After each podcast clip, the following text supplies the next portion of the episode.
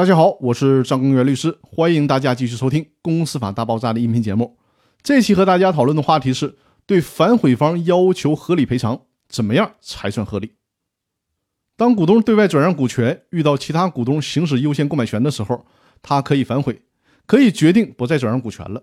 但是司法解释明确的规定，如果发生这种情况，其他股东有权要求转让股权的股东在合理的范围内赔偿损失。那究竟什么才算是合理的范围呢？也就是说，遇到这种情况的时候，反悔的股东需要按照什么样的标准对曾经要求行使优先购买权的股东进行赔偿才合理呢？最高法院在《公司法司法解释四的理解与适用》这本书当中，对于这个合理的解释举了一个例子。其实这个例子我在前几期的音频当中也提到过。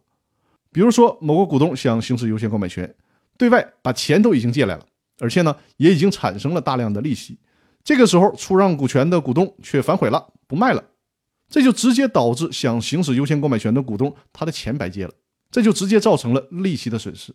那这种利息的损失肯定是属于合理的赔偿范围的。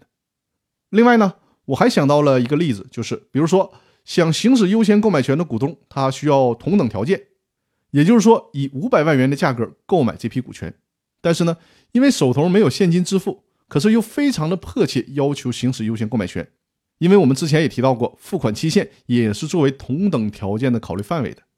比如说，隔壁老王要把他的股权以五百万元的价格转让给公司以外的人李富贵，李富贵答应隔壁老王付款的期限是十五天。如果公司另外一个股东小明想行使优先购买权，他就需要以五百万元的价格购买，而且呢，也必须得在十五天之内付款。只有这样才能够成功的行使优先购买权。于是，小明把他价值八百万的房产，很着急的以五百万元的价格卖出去了。这么做就是为了能换到现金来行使优先购买权。但是，房子卖掉之后，隔壁老王却反悔了，不卖他的股权了。那小明因此贱卖自己房产的这个损失，也应该算作合理的损失范围，应该有权向隔壁老王主张赔偿。以上就是对反悔方要求赔偿什么才算合理赔偿范围的一个解读。那今天我们的分享就到这里，更多内容我们下期继续。谢谢大家。